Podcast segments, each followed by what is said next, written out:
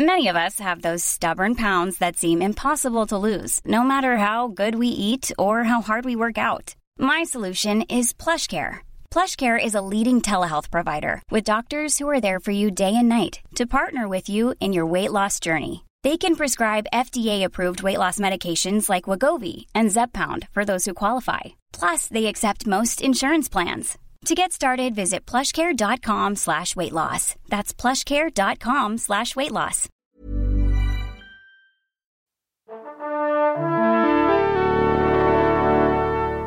Bonjour. C'est moi Orson Welles. J'aime pas trop les voleurs et les fils de pute.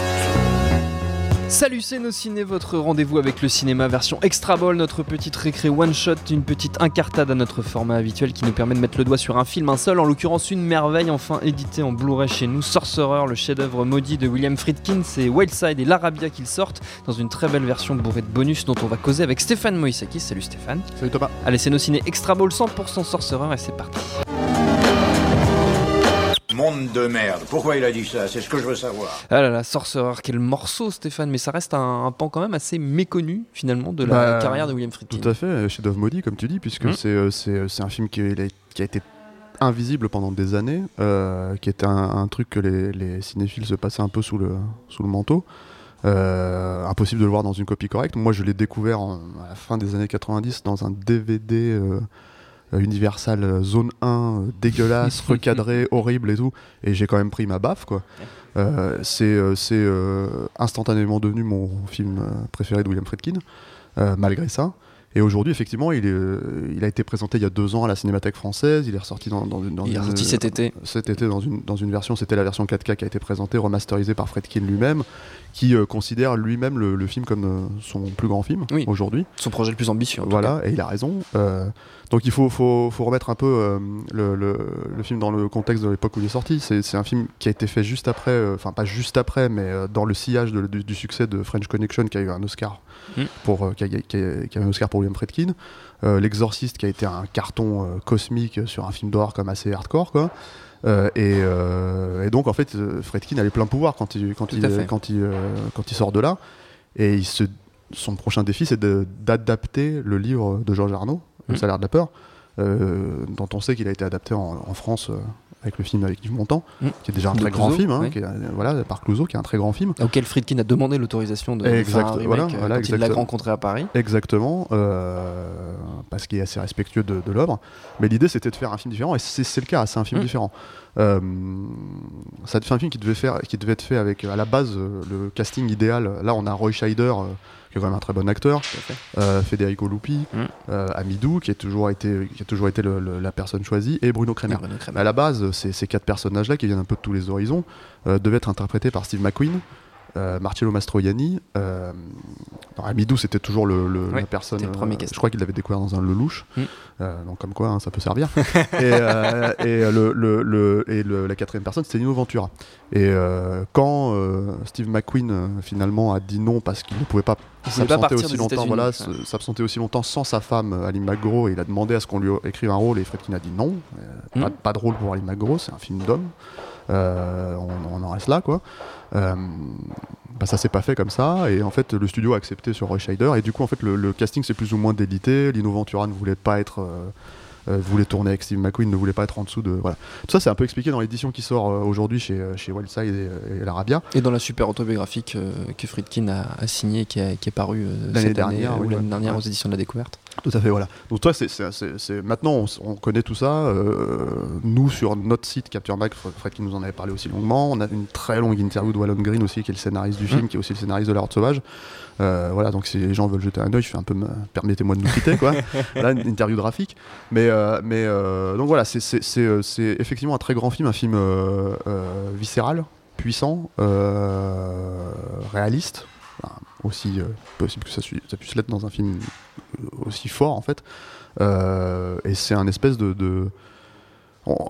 Aujourd'hui, les gens le comparent un peu à Apocalypse Now parce qu'il y a cette, logique un peu de voyage au bout de, comment dire de de la De nuit, l'enfer, enfin, de l'enfer, voilà. Mais Ouais, le- Fitzcarraldo pour le côté euh, totalement écrasant euh, de, de l'entreprise. Voilà, mais on- je comprends un peu la logique parce que c'est vrai que c'est au cœur, il y a un peu une logique à la au cœur des ténèbres en fait de, du roman, mais le truc c'est que c'est que euh, c'est aussi un film, je pense que euh, même à la puissance de, de French Connection et de, de, l'exorciste en fait amené à ça, mais ne, ne poussez pas, c'est d'une noirceur énorme.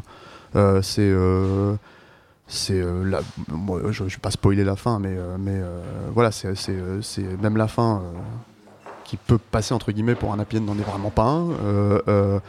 Voilà, donc ce qui, ce qui est, fascinant avec ce film, en fait, c'est cette capacité qu'a Fredkin à, jouer avec les éléments de la nature, à les retranscrire totalement, en fait, et en faire des scènes, à étirer les scènes, en faire des, des- des- moments. voilà, c'est toujours la même histoire hein, que, que- le Salaire de la peur. C'est c'est quatre, quatre brigands qui qui s'engagent dans un voyage très dangereux en fait pour, pour convoyer de la nigro- nitroglycérine.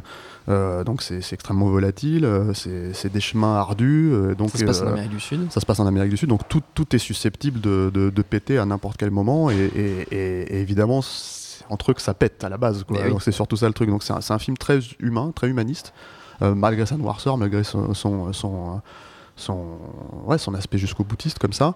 Euh, ça s'est complètement planté euh, quand c'est sorti en salle aux États-Unis. Je suis même pas sûr. Je sais que le film est sorti en France sous le titre de La Convoi de la Peur, mais je suis même pas sûr que soit sorti en salle à l'époque euh, en France. quoi. Ça, En tout cas, il a, certain. il a été coupé et Mm. Fredkin a, D'ailleurs, l'explique aussi dans, dans ses mémoires. Il a dû, il a dû se battre en fait pour récupérer le, le- le director's cut et et, et ces choses-là en fait. Ça a été coupé dans le reste du monde. C'est un film qui est sorti un peu avant ou un peu après, je sais plus, Star Wars. Juste au même moment. Voilà, et, euh, et, euh, et on attribue le succès de Star Wars, on attribue le, le beat de, de Sorcerer au succès de Star Wars. Je sais pas si c'est tout à fait vrai non plus, hein, mais euh, c'est- une façon de voir le- les choses. Moi, je pense que le, film en soi est beaucoup trop noir, et effectivement, l'époque était peut-être en train de changer, mais, mais après le Vietnam et tout ça. Mais, mais oui, c'est un, c'est un classique maudit. Euh, qui ressort donc dans cette édition, euh, très belle édition, euh, qui respecte bien le, le- le- le- le transfert 4K.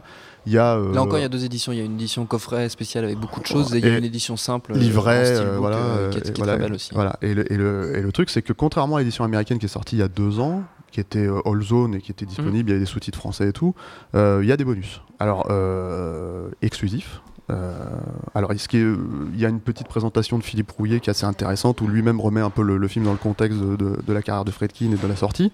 Donc ça, c'est pas mal. Euh, Il y, a, euh, il y a des petits bouts de, de, tournage en Super 8 euh, muet. C'est assez intéressant euh, de voir Fredkin à l'œuvre euh, en Mm. essayant de, de décrypter les images. quoi.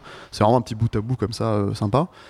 Et il y a euh, ce, ce qui est censé être le gros morceau en fait pour, euh, pour, euh, pour l'éditeur, qui est euh, une rencontre entre William Fredkin et Nicolas Winding Refn. Nicolas Winding Refn, le réalisateur de, de Pusher et de, De Drive. de Drive. Ça, c'est à mon sens le morceau problématique en fait de, de, du- du, de l'édition parce que c'est un moment, enfin c'est un moment assez embarrassant où Refn se met beaucoup plus en scène et en avant. Euh, alors qu'il est censé à la base interviewer Fredkin et lui poser des questions sur, euh, sur, sur son cinéma. F- Fredkin reste égal à lui-même, il est, il, est, euh, il est parfait, il est intéressant quand il parle Mhm. vraiment de son film. Le problème, c'est que c'est 1h20 euh, d'autosatisfaction de la part de Refn qui se fait passer pour euh, L'héritier. le, l'héritier, le de fils Friedkin. spirituel. Il le répète et le répète. C'est pas, c'est pas une blague euh, mise, euh, mise juste en avant. Euh, il finit un peu par s'en prendre plein la gueule euh, par, par- de la part de Fredkin. Mais le problème, c'est que c'est assez complaisant, je trouve, vis-à-vis de Refn. Ça le rend très antipathique. Déjà que moi, je trouve que son cinéma le rend antipathique à la base. Euh, et surtout, c'est, finalement, ça rend le- le- l'exercice un peu caduque parce, que, parce qu'il n'a pas. Enfin. il n'y a pas vraiment de raison de mettre un mec comme Refn en face d'un mec comme Fredkin parce que parce qu'ils n'ont pas la même carrière, Euh, ils font pas le même cinéma contrairement à ce que Refn pense. Et, euh, et, et ça tourne vraiment au désavantage de, de, de Refn. C'est un peu dommage, je pense, que c'est, je pense que ça aurait pu être un bonus intéressant si on en avait coupé à peu près la moitié, euh, et tout la- l'aspect complaisant.